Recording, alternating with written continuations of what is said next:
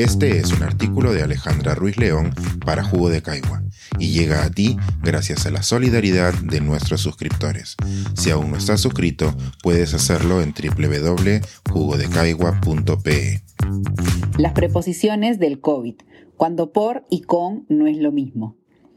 Hace unas semanas tuve que acompañar a alguien a la clínica y nos recibió un gran cartel que indicaba Pacientes COVID-19 entrar por puerta posterior.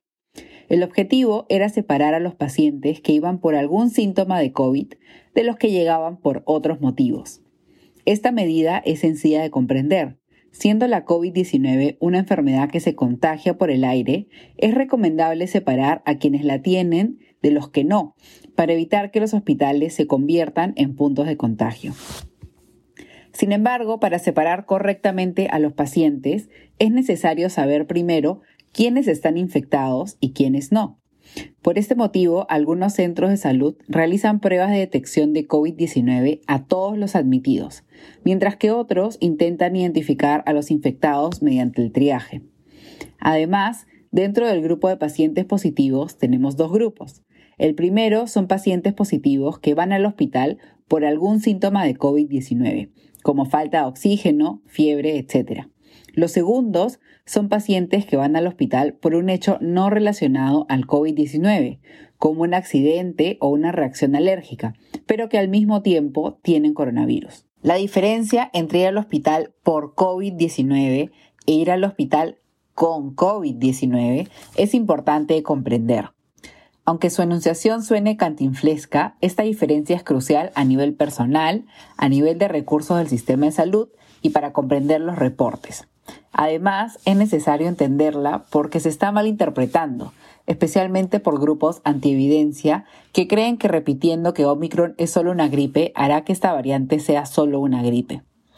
Como sabemos, la variante Omicron es más contagiosa, pero también nos encuentra mejor preparados debido a las vacunas, las infecciones previas y a una mejor caracterización del virus y la enfermedad. Para este pico de contagios se prevé que un porcentaje considerable de infectados será asintomático, sin presentar tos, fiebre ni ningún otro síntoma asociado al coronavirus. Estos pacientes sin síntomas pueden llegar a los hospitales por otros motivos, médicos o accidentales, y pueden pasar desapercibidos por los exámenes o por el triaje, lo que explica la importancia de evitar que los hospitales se conviertan en focos de contagio. La respuesta del sistema inmune provocada por la vacuna hace que cada vez sea menos probable que uno se contagie de COVID y acabe en el hospital. Pero la vacuna solo disminuye el riesgo para este mal, no para el resto de enfermedades o situaciones. Como Omicron está produciendo un pico de contagios, podemos asumir que algunas personas vayan a los hospitales por diferentes motivos y se enteren que además están contagiados al pasar por el chequeo médico. Esto ha llevado a que los movimientos antievidencia argumenten que realmente hay muy pocas muertes producidas por el virus. Según ellos, las personas fallecen por diferentes motivos con el virus, pero no por el virus. Ante este nuevo reproche, los voceros de los movimientos antievidencia exigen que las cifras de fallecidos de COVID-19 estén desagregadas entre los pacientes que mueren por COVID, por ejemplo, con los pulmones colapsados o por la falta de aire, etc., y los que fallecen con COVID-19, como alguien que sufrió un accidente y era sintomático o una persona de avanzada edad con otras condiciones de salud. Esto constituye una buena idea y de hecho se tiene esa información, puesto que los certificados médicos incluyen las causas de muerte. Las causas en plural. Y al verlas, veremos que en las primeras olas de contagio, miles de personas fallecieron a causa del virus, mientras que en la situación actual, aún con un pico de contagios, es menos probable fallecer a causa del coronavirus. Además, detrás del hincapié en diferenciar entre por y con COVID, existe otro interés, en la realidad paralela en que viven los líderes de los grupos antievidencia, 200.000 personas en el Perú no murieron por COVID-19, sino con COVID-19. El interés es minimizar al virus hasta hacerlo una nota al pie de página y no la más grande crisis de salud que hemos experimentado como si de forma colectiva no viviéramos la misma realidad y como si los familiares de muchas de estas personas no las hubieran visto necesitar oxígeno, tener la sensación de aire y empeorar en cuestión de días o semanas. Para minimizar al COVID se tiende a usar el ejemplo de los accidentes. ¿Qué pasa si te atropellan y mueres? ¿Serás identificado como fallecido por COVID? Este tipo de errores se podría dar en los registros, pero por ello se identifican las diferentes causas de fallecimiento antes de registrarse en el sistema. Pero no todo es perfecto. Erróneamente se podría contabilizar muertes por COVID que principalmente fueron por otra causa, así como muertes por COVID que nunca se identificaron. Usar el caso de un accidentado con la enfermedad encaja con una narrativa en la que el COVID es un invento o por lo menos una gripe. Sin embargo, cuando combinamos COVID con otras enfermedades, la situación es de riesgo y no una anécdota.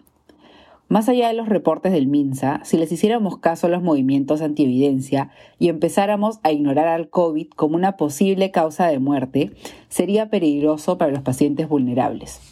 Imagínense que una persona llega a urgencias con un cuadro asmático. Es crucial que sea colocada en un ambiente separado de los pacientes con COVID-19, puesto que se busca evitar que además de asma tenga coronavirus. Lo mismo va para un paciente con una complicación cardíaca o una embarazada, o muchas condiciones médicas que tienen un riesgo elevado de complicarse si es que se contagian con coronavirus. En estos escenarios no podemos seguir el consejo antividencia y tratar a todos juntos y revueltos esperando que Omicron solo produzca una misma gripe.